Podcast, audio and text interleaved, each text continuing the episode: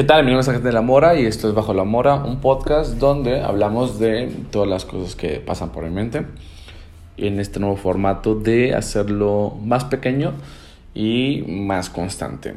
Hoy es el segundo día que sí se está logrando este este mm, este compromiso conmigo mismo, a ver qué tal, a ver qué pasa. Y mm, si escuchan mi voz un poco extraña, eh, bueno, de por sí mi voz es extraña, pero mm, ando un poco gastadito de, de la voz, porque hoy en la mañana di clases todo el día, bueno, toda la, la mañana, y hablé demasiado, mm, y pues incluso se me salieron algunos gallitos, porque pues mi voz ya estaba un poquito gastada. Mm, pero nada grave, espero. Y pues ni pedo. Es parte de el oficio. Y, y pues hoy fue un día interesante, fue un día bonito en las clases. Eh, me gustó y me sentí muy contento y satisfecho con lo que sucedió el día de hoy. No siempre se logra, pero um, hoy por lo menos sí. Es un día a la vez. Bueno, pues ese no es el tema, el tema no es, no es eso, pero quisiera platicarles sobre algunas ideas, algunos temillas que están surgiendo. Y bueno, ayer les dije que escuché la canción de, bueno, que, que empecé a escuchar la canción de Adele, esta canción nueva, pero lo hice en YouTube, entonces el video pues eh, no lo terminé de ver, porque había una historia, ya lo comenté en el episodio pasado, y ahora me dediqué a escucharlo varias veces directamente en, en, Apple Music para escuchar solamente la canción. Y pues la verdad es que me gustó, la verdad es que está, está buena, está chida la canción. Um, hay este toque nostálgico um, con este pianito y su voz solamente um, que nos recuerda a otras canciones con ese mismo formato. Y pues está padre eso, me recordó mucho aquellos tiempos, pero si hay otro tono, hay otra intención, hay otro motivo, se nota eh, feliz, se nota con eh, emoción, se nota con, con pasión, ¿no? La canción, aunque tiene estos elementos que el piano puede ser melancólico, como lo hemos visto en otras canciones, pues en este piano hay como cierta pasión, cierta alegro, ¿no? cierto mm, entusiasmo de vivir. No he visto la letra, eh, no sé de qué trata, solamente me dediqué a escuchar la pura parte musical y pues lo que ya sabemos, la capacidad vocal que tiene Adele, pues es, increíble, está muy buena y, y, en esa canción podemos ver todos los recursos eh, dispuestos en la canción y me gustó más la parte vocal, la, la melodía, los recursos que utiliza, los fraseos que hace, me gusta más lo vocal que el acompañamiento armónico del piano. Mm, no sé, quizás la canción se prestaba para ponerle un poco más de instrumentación, pero pues eh, a lo mejor la intención es como utilizar un formato ya conocido y proponer algo nuevo. Y la verdad es que está chido, me gustó, pues eh, es, una, es, una, canción interesante, la escuché varias veces y, la verdad me, me, dieron ganas de seguir escuchándola. No generó este efecto de, pues, de quitarla, de pasar a la siguiente canción, de cambiar de música, sino que estuve haciendo algunas actividades, estuvo de fondo la canción, en algún momento les le prestaba atención a ciertas cosas y así estuve y la verdad es que eh, chida me gustó. Es una propuesta interesante y es un buen regreso a, la escena pública y esperemos que mm, pues, nos regale eh, más canciones y que le vaya muy bien en esta nueva etapa de, de su vida profesional. Y pues chido, me gusta. Yo creo que lo mejor está por venir por la producción, la capacidad de producción que tiene ahora, ¿no? La calidad de, de la producción. Creo que van a venir cosas muy chidas y, y, pues a ver qué nos prepara Adele en los siguientes, en los siguientes, en los siguientes años. Siempre tengo mucho optimismo sobre muchas bandas. Em, y suelo decir mucho esa frase de creo que lo mejor está por venir y contadas son algunas excepciones. Estoy pensando, por ejemplo, en la, en la agrupación española de Love of Lesbian. Creo que ya llegaron a su tope máximo. Es una banda que me gusta mucho, consumo mucho de su música. Mm, todos los últimos tres años de mi vida se han vivido eh, con el soundtrack de, de, esta banda. Está impregnada en, en la historia de esos últimos tres años y me, considero un fanático, me gusta muchísimo. Ya les pude ver en vivo un poquito en un, en un festival, duraron muy poquito, como una hora, pero pues estuvo bien. Y creo que ya llegaron a su tope máximo eh, con el álbum del poeta Halley, que es una obra de arte, es una canción, es un disco que tiene canciones bestiales. Es un disco que de, de inicio a fin es, está súper bien hecho. Y creo que pues ya, ese fue su punto, punto máximo. Y el siguiente disco que sacaron el año pasado, o este año creo, sacaron un disco que la verdad lo sentí muy flojito. Um, pues eh, es claro que están experimentando nuevas cosas, es claro que es, es, es, muy imposible después de sacar un disco tan bueno, pues volver a sacar otro disco bueno. Lo entiendo, considero que es un disco como de transición, pero creo que ya vimos lo mejor de esta banda. Y creo que en el caso de Adele, lo mejor está por venir. Y así con otras bandas. Por ejemplo, Porter creo que es una banda que eh, lo mejor está por venir. Moctezuma fue un disco bestial, buenísimo, una revolución sonora de lo que tenemos acostumbrado de Porter, una propuesta súper original, bien hecha. Después vinieron las, las batallas, me parece que se llama, que también es un disco muy, muy bueno. No es tan bueno como el otro. Moctezuma me parece que un disco que de principio a fin también está muy bien construido. En las batallas es un disco que quitaría dos o tres canciones. Pero creo, la verdad es que creo por la capacidad que tienen y, y por la juventud que tienen, que los siguientes discos van a ser tremendos. Cosa que también me pasa, por ejemplo, con Vetusta Morla, que ahorita he sentido unos discos, sus discos en realidad los he sentido muy flojos, todos. Hay canciones buenísimas, es una banda muy, muy potente, pero todavía no crea su mejor álbum todavía no tiene su mejor obra.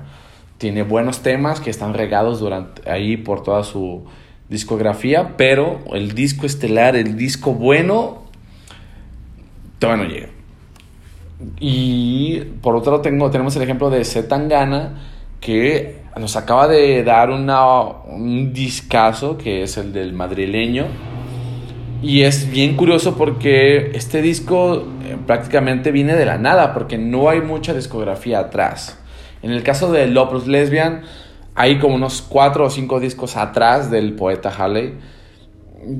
Eh, en el caso de Porter también hay dos o tres discos atrás, pero en realidad yo no conozco un disco, o hay de ver uno o dos discos de Zetangana y este disco del madrileño lo rompe todo. O sea, la diferencia es abismal entre este álbum del madrileño a su anterior. Es abismal. Entonces, se, se brincó años de, de, carrera musical. Es una obra de arte. La verdad es que está muy, muy bien hecho. La propuesta, cómo está construido, el concepto, las músicas, las colaboraciones. Es un disco conceptual eh, que por lo menos en el, mundo urbano pues no es como muy común.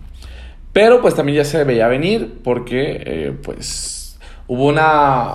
Bueno, quizás aquí me estoy equivocando, sí, y, hay un disco que, lo, que fue su predecesor, un disco antes, pero no fue directamente de él, sino que fue de Rosalía el, el, álbum de Malamente, que es un disco también, un disco conceptual, un disco bien pensado, donde eh, Zetangana, este, Antón, pues contribuyó en la construcción de ese disco. Entonces yo creo que ahí tomó todas las herramientas suficientes, la experiencia, para después construir un proyecto personal. Y la verdad es que se pasó de lanza. Las colaboraciones que tienen, las canciones que tienen están buenísimas todo, todo el trabajo artístico que hay detrás. Está muy, muy bueno. Si no te has metido, si no lo has escuchado, no sé qué estás esperando, dale. Dale porque está muy bueno. Bueno, voy a cambiar un poco de tema, un poco un, eh, tema muy radical, nada que ver. Y es que salió la noticia de que a Millonario, uno de los cantantes de Cartel de Santa, lo detuvieron por un presunto asesinato.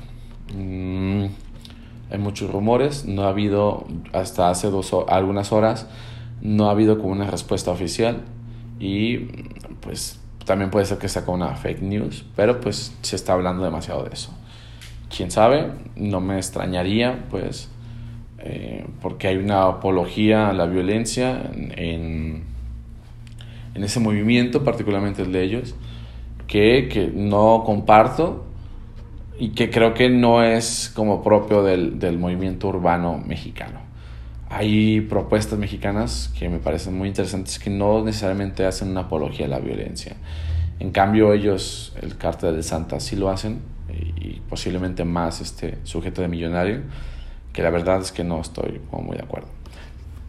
Pero pues hay que ver en las noticias en estos días, a ver qué sucede, a ver si sí tuvo algo que ver o si no, que pues también es muy raro, ¿no? Que Em, pues que alguien esté involucrado en eso, pues es muy raro que no, que no sea cierto, ¿no? A lo mejor él no disparó, a lo mejor él no lo hizo directamente, pero pues dentro del grupo donde se, se maneja, pues es posible eso, ¿no? Qué triste y qué feo que, que al final el género musical, la música, la, la parte como cultural se vea como manchada por ese tipo de, de cosas. Que al final trasciende, que trasciende el género de la música. Me gustan algunas canciones de Carta de Santa, me hacen chidas. Millonario no me gusta casi, me parecen chistosas sus canciones. Pero eso debería ser un punto aparte. Y la vinculación con las drogas, la violencia, este, debería ser algo muy ajeno. Y lo entiendo porque toman estas dos características de las drogas y de la violencia como un efecto de las pandillas. Que a mí me gusta mucho el, el, sentido de las pandillas, me gusta mucho el barrio, me gusta mucho las pandillas, me gusta mucho estas agrupaciones juveniles que están estigmatizadas, que están eh, llenas de prejuicios, algunas con sentido, otras no, pero me parece que hablar de eh, estos elementos exclusivos de las pandillas es, es, es peligroso y hace daño a los movimientos. Eh, esto me recuerda al, al, al, caso de Santa Cecilia, es una colonia de aquí de GDL, de Guadalajara, eh, cerca del periférico norte, que pues se sabe, se conoce que tiene como ciertos eh, cantidades altas de, agrupaciones de, de jóvenes, de pandillas, que pues, suelen ser eh, violentas, suele haber violencia en estos grupos, pero algo que se me hace muy chido es que desde hace años hay un movimiento cultural muy importante ahí y que le da otra cara al movimiento de las pandillas. Demuestra que eh, el, el, que jóvenes se reúnan puede servir para construir algo chido y no solamente o no exclusivamente hacia la, la, apología a las drogas o la violencia. Hay una estación de radio popular eh, pública y es mantenida por, por, por jóvenes y, de, de, la pandilla de ahí de Santa Cecilia y, y me parece una propuesta muy interesante.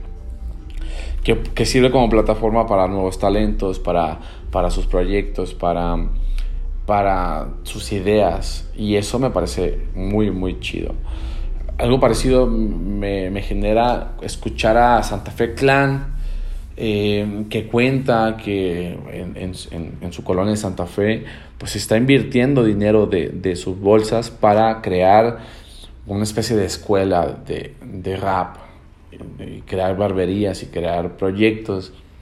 Eh, para que los jóvenes de su colonia pues aprendan y, busquen cómo hacer vida.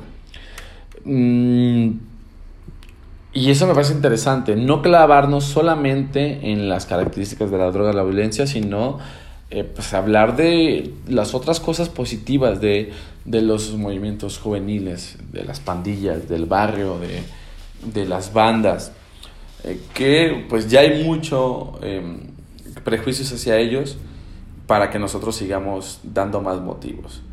Eh, también es algo, es algo que yo he percibido en, en, la colonia donde trabajo, en la colonia donde está mi secundaria, en Polanco. Me parece que hay un movimiento importante, interesante, de jóvenes que están haciendo algo chido para construir comunidad en la colonia. Veo a personas muy comprometidas, eh, veo a jóvenes que han sido mis estudiantes, que ya salieron, muy clavados en como la parte cultural, de hacer movimientos artísticos, muy chidos, muy, eh, muy interesantes, muy propositivos, muy eh, hechos para construir colectividad, comunidad, que me parece que, que, es lo que hace falta. Y al final echarnos la mano entre todos. Yo de manera muy indirecta ahí estoy un poco metido, estoy apoyando algunos proyectos que tienen algunas personas. Me gustaría vincularme más, pero quiero hacerlo como muy natural. Pero si funciona bien este proyecto que tenemos, pues a lo mejor nos podemos vincular un poco más. Pero eh, también pues entiendo que yo como profesor pues puede ser como un poco intrusivo ahí, ¿no? Entonces quiero que ellos me inviten a sus proyectos. Este proyecto en que estoy participando, eh, este chavo me invitó y estamos colaborando y me siento muy contento con, con lo que se está logrando. Vamos poco a poco, pero ahí va. Y está, está, está muy padre. Disculpen por el tosido. Hoy también, ayer y hoy también sucedió algo, eh, otra vez con dos personas eh, haciendo comentarios fuera de lugar. Mm, una es continuación con lo que hablamos ayer sobre este ridículo de Carlos Muñoz.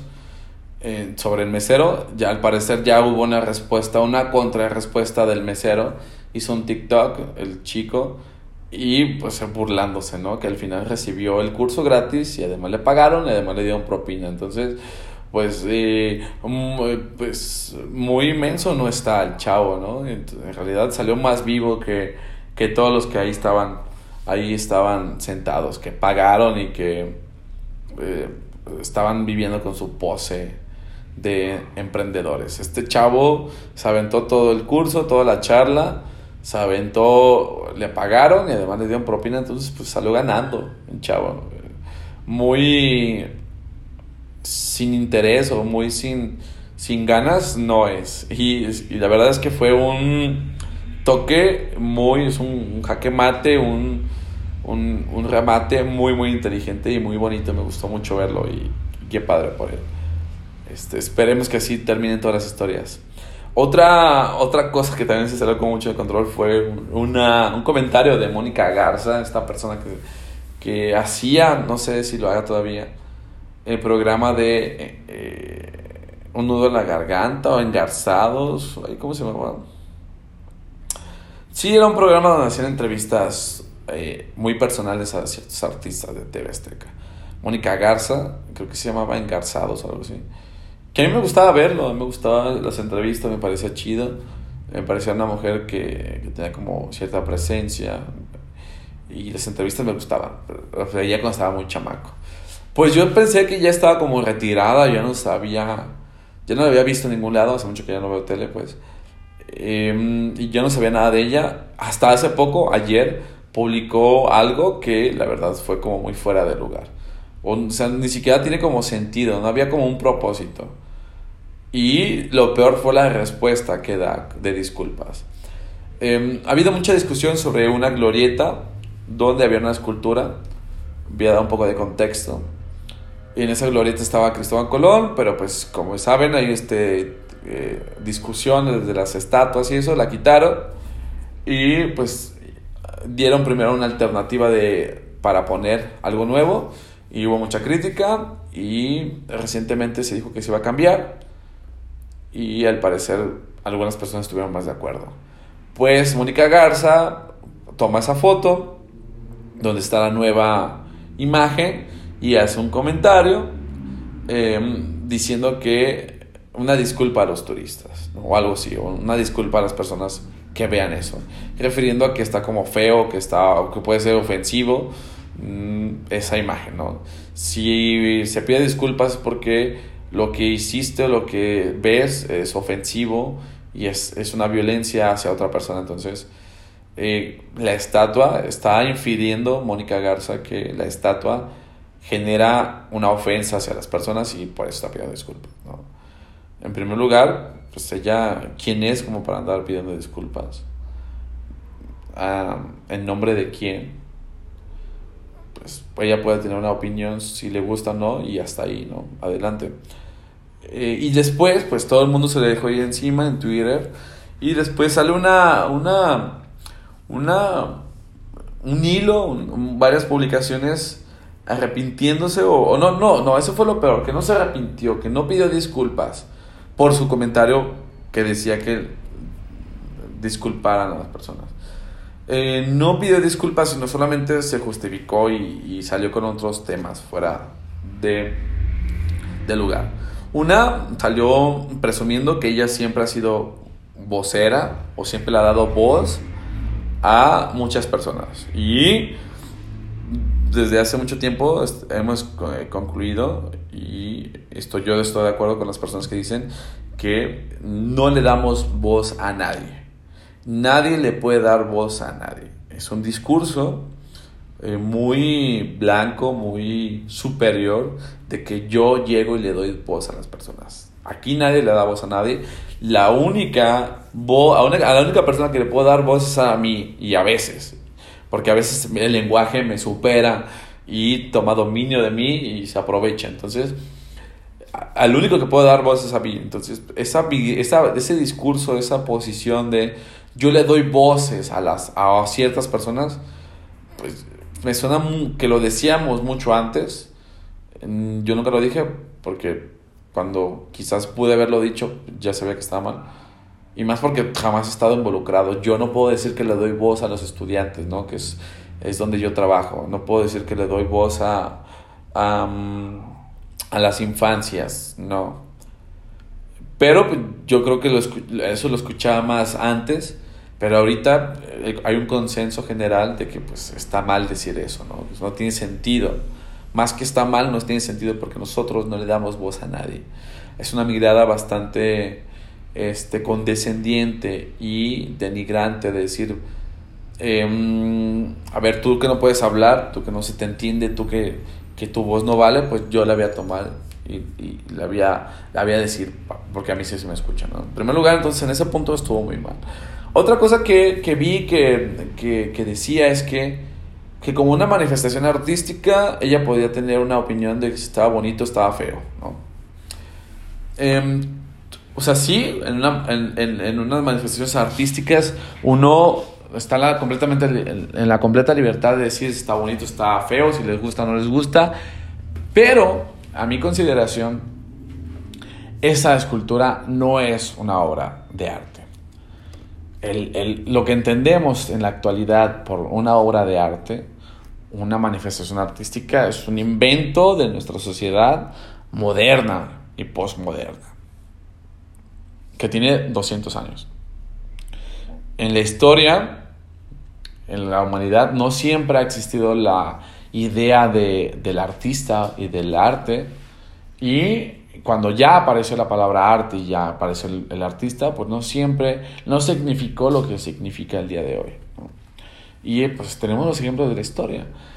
Eh, en el pasado eran más bien considerados artesanos, eran más bien considerados un oficio, más que esta figura de artista que vende millones y que es como una personalidad y como que tiene cierto poder y como que su opinión vale y eh, donde pues la gente consume su arte como una especie de para aumentar la cultura para eh, una especie de valor. Eso no siempre fue así. Eso eso eh, comenzó en el siglo pasado a tener mucha fuerza pero en el pasado los artistas eran artesanos eran trabajadores eran un oficio y como no había fotografía pues había alguien que, que, nos tomara eh, un recuerdo, pues nos pintaban. Teníamos que decorar un espacio, pues contratábamos a un pintor para que nos hiciera unos angelitos, ¿no? el, el, a Miguel Ángel era reconocido por ser un artesano y, y ser un, un trabajador que, que, cumplía una función de decorar. Que con el tiempo pues valoramos su trabajo, su técnica, su belleza, su estética de su trabajo, sí, pero él era un artesano, él era un, un, obrero, un, un, oficio, es un oficio, ¿no? Que tenía una intención particular de cubrir ciertas necesidades, ¿no? No había forma de reproducir música, pues, a ver, tráiganse a los músicos que nos toquen todo el día, ¿no? Y esto provocaba que, al igual que casi todos los oficios, pues fueran mal pagados. La mayoría de eh, los músicos que ahora conocemos, o la mayoría de los artistas que ahora reconocemos del pasado como grandes, pues vivieron en situaciones muy pobres. Mozart, un prodigio que ahora reconocemos su talento, murió en la pobreza. Beethoven vivió en la pobreza. Eh, Johann Sebastian Bach, que ahora consideramos como que es el más grande compositor, eh, fue hasta mucho después. Hay una historia, no sé qué tan cierto sea, pero fue Mendelssohn, un músico eh, mucho más cercano a nuestros tiempos, que encontró las partituras de, de, la obra de Johann Sebastian Bach en una carnicería. Eso cuenta la leyenda, no sé qué tan cierto sea, no. Pero un carnicero estaba utilizando el papel de las partituras para cubrir la carne. Me parece un poco eh, eh, pintoresca la, la, escena, pero lo que dice es que fue Mendelssohn el que recupera la obra de Bach y la estudia y dice, no, es una, esto es, una obra de arte, esto es inmenso, esto es grandioso. Y se rescata, se empieza a rescatar la obra de, de Bach. Eh, pero pues en su tiempo fue un simple eh, maestro de capilla, o sea, un músico que se dedicaba a tocar misas. ¿sí? Era un gran músico, era un gran ejecutante, pero no era esta idea que tenemos en la actualidad de el artista, ¿no? Como esta, esta idolatría que solemos tener hacia ellos. No, eso no. Y, es, y ahora estoy hablando de, de, de, nuestra era. Mucho menos podemos hablar o imaginar cómo se veían eh, las personas que hacían estas obras eh, en, la, en, en, piedra, en, en, en, los muros, ¿no? estas obras, estas esculturas. No sabemos cómo se veían, no sabemos cómo entendía la sociedad esas personas que se dedicaban a tallar la piedra y a hacer figuras. Entonces, la opinión que podamos tener sobre estas piezas arqueológicas no se tiene que medir con el parámetro de me gusta o no me gusta como si fuera una obra artística actual, sino que se tiene que medir en un contexto de eh, esto es una, una fuente histórica del pasado, es una fuente eh, arqueológica, es una fuente material eh, que nos recuerda la existencia de algo atrás de nosotros, ¿no? algo atrás. Y que si no está esto, pues prácticamente representaría el olvido, la inexistencia de, de, esto. Entonces es fundamental que tengamos en nuestros espacios públicos eh, recuerdos o, monumentos o, o, cosas que nos recuerden a estas cosas del pasado. Y, y sobre todo, y más importante, pues darle espacio para las, las, las cosas que están en el presente, ¿no? Hay, hay tantos mundos en México, hay tantos Méxicos que no se les da espacio que, que, que es un problema. Algo, algo bien chistoso es que eh, cuando se presentó la primera propuesta para sustituir a Colón, eh, era una cabeza de una mujer olmeca pero el que le iba a hacer era pues un mexicano blanco, ¿no? Un artista blanco. Y pues los comentarios obvios era, bueno, si vas a hacer algo de temática indígena, ¿por qué no pones a un artista indígena, no? ¿Por qué no pones a un artista que sea descendiente o que, o que sea un indígena o que sea de alguna comunidad de los pueblos originarios? Hay tanto talento, hay tanto y hay tantas manifestaciones artísticas, ¿por qué no pones a ellos? Pues, ¿por qué? Porque no importan en el espacio público para el Estado mexicano. Entonces ahí hay una contradicción muy importante, ¿no? En parte, estos, el espacio público debe ser ocupado para recordarnos la existencia de lo que pasó en el, atrás, pero también debe ser espacio para ocuparlo todas las manifestaciones de identidades de nuestro país, porque no es un solo México. Aunque hemos crecido y hemos, nos han hecho creer que somos una sola identidad mexicana y bajo el discurso de la, de la raza de bronce de Vasconcelos, pues nos han hecho creer que somos uniformes, pero no.